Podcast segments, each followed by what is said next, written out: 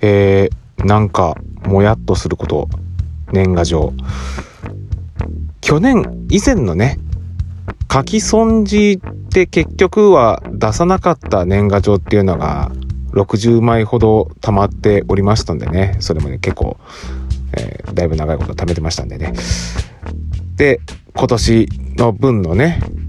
年賀状買うのにちょっとでも足しになればいいかななんていうふうに先ほど郵便局に持っていった落書きの黒でございますけども。まあ結局は交換はできなかったんですよね。ね交換するんであれば普通のハガキか切手となら交換はできますけども。年賀状ハガキとは交換できませんのでごめんなさいみたいな感じで言われて、あ、そうっすかって。じゃあいいや。まあ、このまま持ってても仕方ないし、じゃあ切手に交換しようかなと思ってね、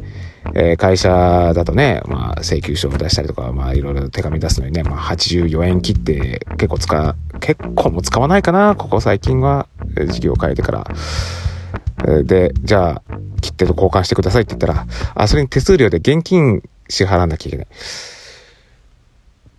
なんかすげえ、もやっとする。なんかすげえ釈然としねえと思いながら、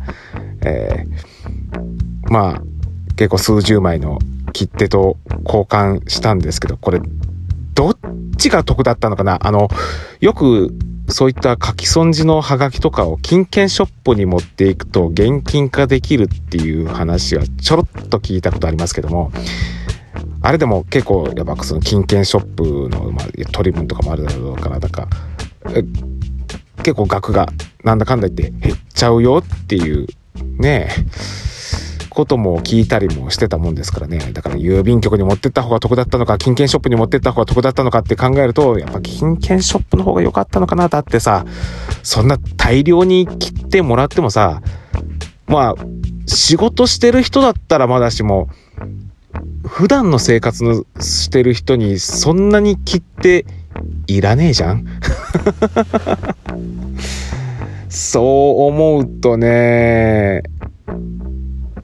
うん。そうね私も、まあ、今回これで結構もう3 4 0枚ぐらいの84円切手をこれで手に入れてしまいましたんでしばらく本当買いに行く必要がないっていうか1年分ぐらいあるんじゃね？なんせもう事業を変えてからね方々に請求書とかこう出す必要もなくなっちゃったからね。ねえ。うーんまあいいんですけどでも交換するのにさらに現金で手数料取られるっていうのもな。291円今回払ったんですけど。まあ、別にそんな高い手数料じゃないですよ。それは分かっちゃいますよ。だけどもね。まあ、こういう年賀状を出す時って、煩わしさ、あるいはなんかお金ね、かけてやって、挨拶のね、お手紙を出すっていうのが、煩わしいっていう。まあそもそもね、年賀状っていうものを買うこと自体お金が結構かかりますからね。そりゃ、年賀状じまいを、なんか年賀挨拶じまいをしたいっていう人がね、こう増えてくるのも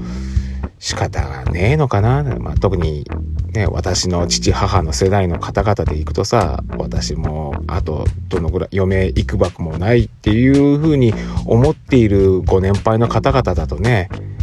もういいです。私は静かに余生をね、年賀状とかでされてね、自分の近況をね、こう、送りたくってもね、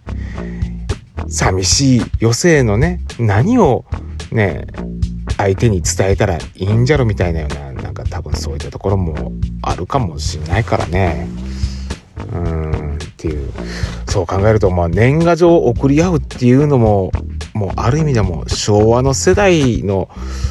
異物みたいなね。で、平成でだいぶそれがね、こう目減りしてきて、令和でとどめが刺されるというような、そんな感じなのかななんて、ちょっとこの年末にわびしく感じてしまった落書きの頃でございました。あ、ちょうど5分になりましたね。ということで、今回の年賀状出しますか？話でございました。ほいじゃまた。この番組はアンカーをキーステーションにお送りしました。